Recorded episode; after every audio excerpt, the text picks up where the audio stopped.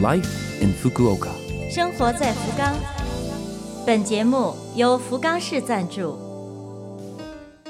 听众朋友们，早上好，我是 DJ 露露，欢迎您收听我们的节目。这台节目整体叫做 Life in Fukuoka，从周一到周五，使用五种语言介绍时令话题，传递市政府希望外国人士了解的信息。周二是我露露主持的中文版，取名叫做《生活在福冈》，希望可以为您的生活带来启示。那好，这就让我们赶快进入正题。生活在福冈，又到一年一度的 Halloween 万圣节了。今天咱们也应个景，说说万圣节。和许多传统节日一样，万圣节也是为了驱鬼送神、保平安而诞生的。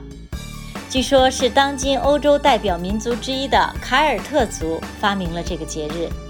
他们相信，所有亡者的灵魂都会在十月三十一号的晚上出来，鬼魂会千方百计地附在人或动物的身上。为了吓唬他们，人类呢必须装扮得更加可怕，先在屋里点起火，让他们进不来，然后到外面去大声地喊、大声地叫，张牙舞爪，以驱除鬼怪。今天这个节日，大家都看到了，已不再有这么多的宗教色彩了。如果说欧美的万圣节还有小孩子扮成仙女去邻居家要糖吃，有几分童真的色彩，日本则干脆改成了释放、尽兴、派对的狂欢节。但是富于创意的日本人在着装、在面具上很下功夫，既有传统的魔女、精灵。还有电影、动漫等流行元素。今年的日本版万圣节会以怎样的形式出现在大街小巷呢？我们不妨来预测一下。如果说设计灵感来自新闻时事，应该有反映奥运会、残奥会的吧？如果是传统的魔女精灵的话，近几年的老电影翻拍上演真人版，也为人物的塑造增添了新的色彩。收音机前的小伙伴们，有没有对于今年的万圣节在悄悄的策划的呢？